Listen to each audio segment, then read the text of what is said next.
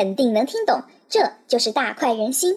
大家好，我是彤彤，今天彤彤继续来跟大家扒一扒互联网金融的风控问题。其实代理记账这个行业真的是挺欢乐的，你会接触到世界上千奇百怪、五花八门各种行业。比如说，在互联网金融这个生态圈中，有一个重要环节就是风控。风控衍生出来的行业有高大上的征信服务。征信服务是干什么的呢？就是那些在网上放高利贷的大佬，怎么判断钱该借给什么人呢？是应该借给贾跃亭，还是借给赵薇？这些高利贷大哥可以选择购买征信机构提供的各种价位的大数据套餐。顺便说一句，建议加入肯德基豪华午餐。根据他们买的大数据去判断钱该借给什么人，该借多少。这种风控属于贷钱管理，发生在放款之前。高利贷大哥放款之后，还有一个重要的风控环节，就是彤彤今天要跟大家说的催收。整个金融行业，不管是高高在上的银行，还是民间力量主宰的小贷，还是互联网大佬整的京东白条、微粒贷，甚至是村口王寡妇跟村支书借的十只老母鸡，只要你敢借钱，就有人敢不还钱；只要有人不还钱，就得有人干催收。催收是金融风控中非常重要的工作。从财务的视角去看催收行业，这个生意不用投入太多，欠的钱只要催收回来就有提成，那回报率是相当可以啊。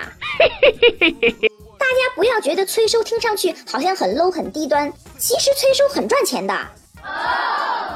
这个行业蛋糕大到什么程度呢？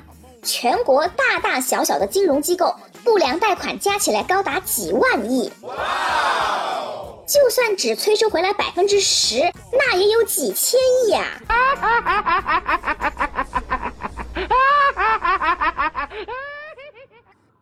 而且这个市场还在不断增长，为什么呀？谁叫我们处在互联网时代呢？现在借款渠道多了，借钱越来越方便了。甚至很多校园里边的学生党都开始借钱了。在这里，彤彤想要很严肃的告诉大家，如果听众朋友们里边有在校学生，或者是你身边有学生在网上借钱的，彤彤希望大家一定一定要让这样的学生朋友听一听这期节目，让他们马上停止任何借钱行为。我知道我说大道理是没有人听得进去的，彤彤也不是思想政治课老师，担不起教书育人的重任，但是。彤彤接触过催收行业，所以我想跟大家说说，如果学生没有还钱，催收行业到底是怎么对付他们的？催收技巧是五花八门的，只有你想不到的，没有催收做不到的。具体技巧我就不一一展开了，我只说一点：学生通过那些乱七八糟的手机 APP 借钱的时候，那些 APP 是可以读取你们的手机通讯录的。如果你没有能力还，又要借钱，你们知道这样做的后果是什么吗？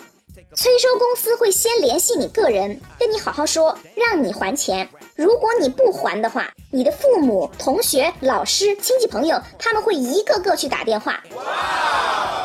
在这种压力下，你能不还吗？这也就是为什么现在的资本都一窝蜂的想去做互联网小贷，他不怕你不还钱啊。自从有了互联网小贷，那些放高利贷的高兴了，因为老子能收到的利息更多了；那些催收公司也高兴了，因为借钱的多了，欠钱的也多了。我有的是手段让你们还钱。所以彤彤再强调三遍啊，学生党千万不要借钱，学生党千万不要借钱，学生党千万不要借钱。每个人都希望自己吃得好、穿得好、用得好，这个想法很正常，没有错。但是同学们，千万不要把快乐建筑在自己的痛苦，甚至是父母的痛苦之上。你喜欢好东西没问题呀，不要借钱，自己去打工赚钱。我不信你真想赚钱找不到兼职。更重要的，好好学习，以后找一份好的工作，到时候想买啥买啥。其实获取快乐还有一种很简单的方式。就是经常听大快人心，又不要钱又有趣又长姿势，多好！今天就说到这儿吧。如果你有任何问题或是想吐槽，欢迎在评论中留言，我会非常乐意和你互动的。记得一定要把本期节目转发给学生党哦。我是彤彤，我们明天见，拜拜。